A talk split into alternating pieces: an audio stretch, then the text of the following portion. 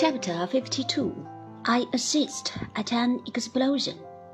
When the time Mr. Micawber had appointed so mysteriously was within four and twenty hours of being come, my aunt and I consulted how we should proceed, for my aunt was very unwilling to leave Dora. Ah, how easily I carried Dora up and down stairs now!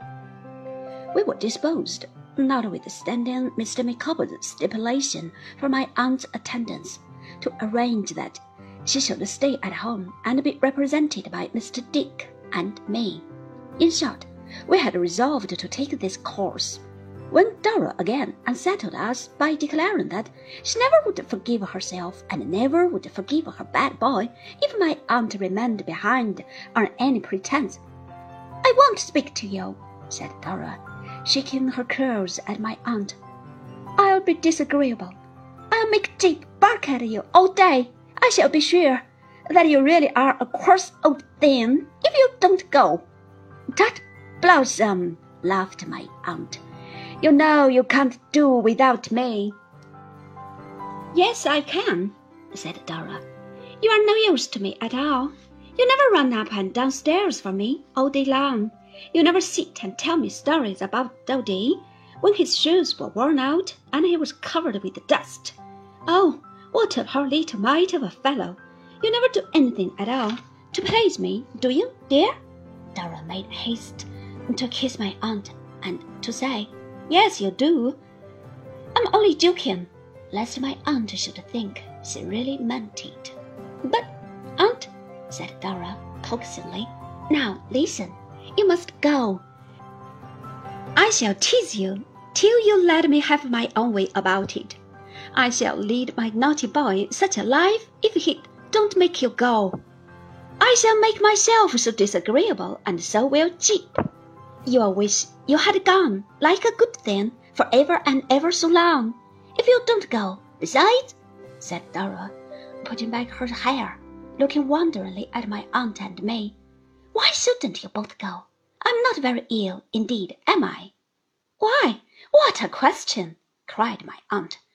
What a fancy! said I. Yes, I know I am a silly little thing, said Dora, slowly looking from one of us to the other, and then putting up her pretty lips to kiss us, as she lay upon her couch.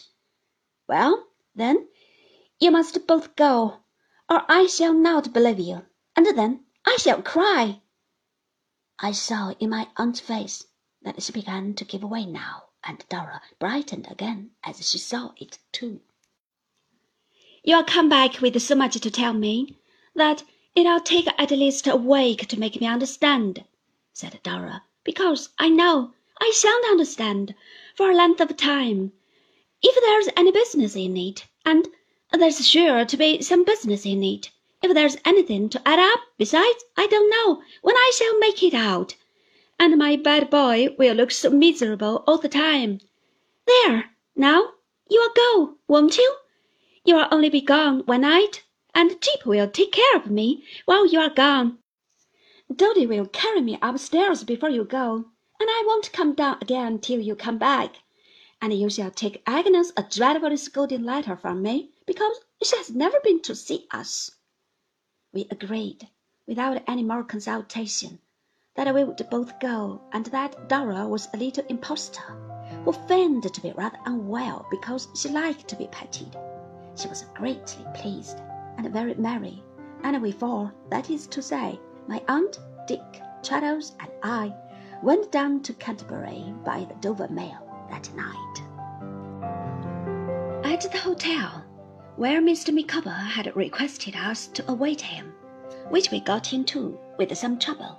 In the middle of that night, I found a letter, importing that he would appear in the morning punctually at half past nine, after which we went shivering at that uncomfortable hour to our respective beds, through various close passages, which smelled as if they had been steeped for ages in a solution of soup steak.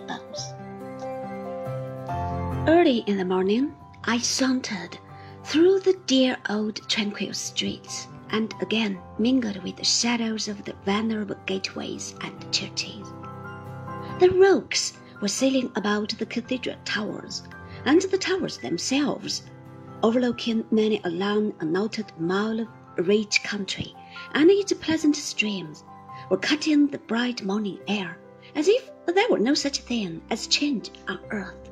Yet the bells, when they sounded, told me sorrowfully of change in everything, told me of their own age and my pretty Dora's youth, and of the many, never old, who had lived and loved and died, while the reverberations of the bells had hummed through the rusty armor of the black prince hanging up within, and motes upon the deep had lost themselves in air, as circles do in water. I looked at the old house from the corner of the street, but did not go nearer to it, lest, being observed, I might unwittingly do any harm to the design I had come to aid.